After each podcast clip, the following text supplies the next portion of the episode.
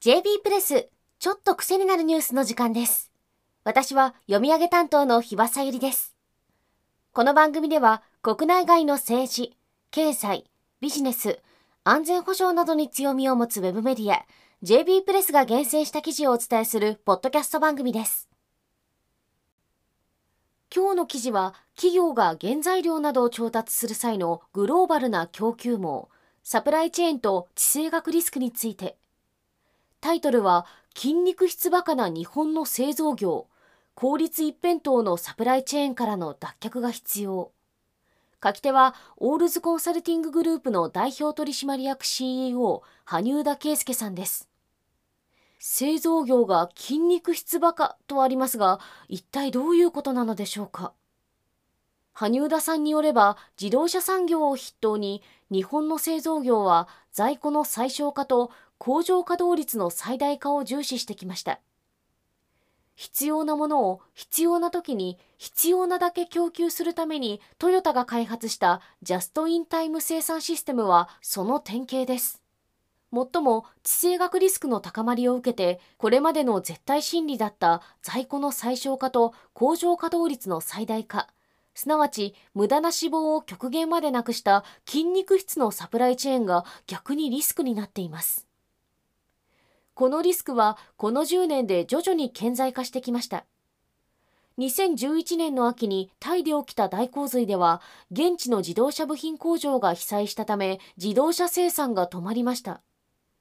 コロナ禍の際にマスクの供給不足でパニックが起きたことも記憶に新しいのではないかと思います。そこに来て米中対立やロシアによるウクライナ侵攻など地政学リスクはどんどん上がってきています。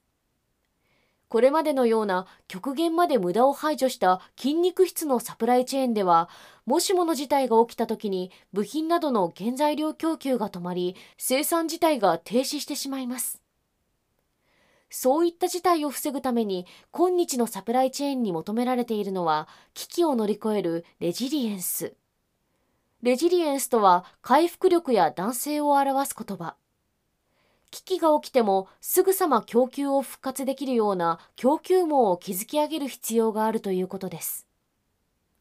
その時に意識しなければならないこととして羽生田さんが指摘するのはサプライチェーンの冗長性です。経済合理性は維持しつつも有事における供給網の脆弱性を回避し事業の継続性を確保するために生産拠点を分散させる調達先を増やす在庫を積みますなどして余裕を残しておくということです。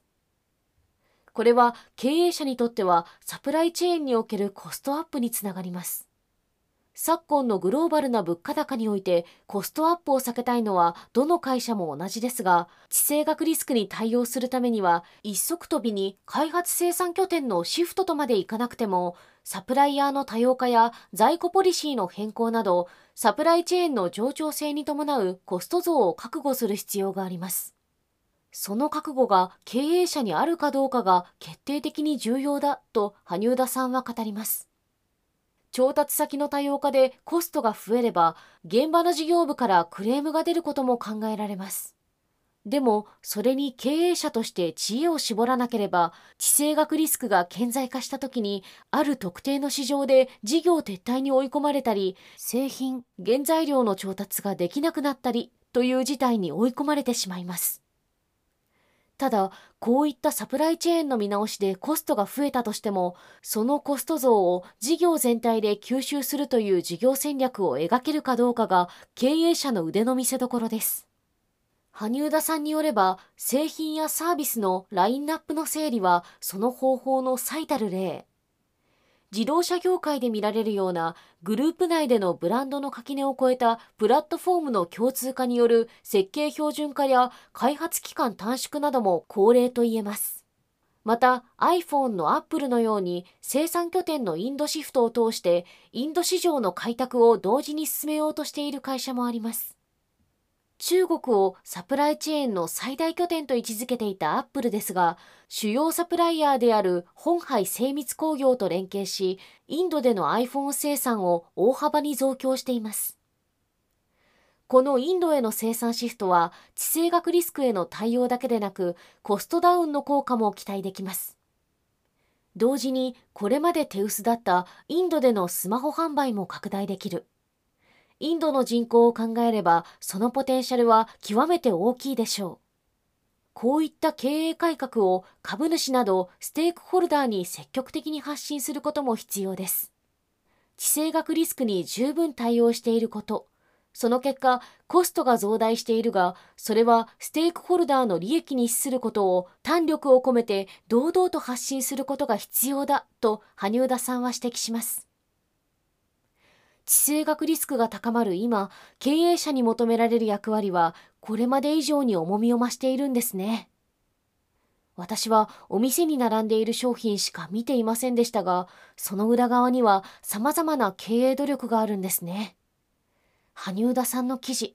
今回も勉強になりました。JB プレスには企業経営にまつわる最新の記事が数多く掲載されていますので、サイトにも遊びに来てくださいね。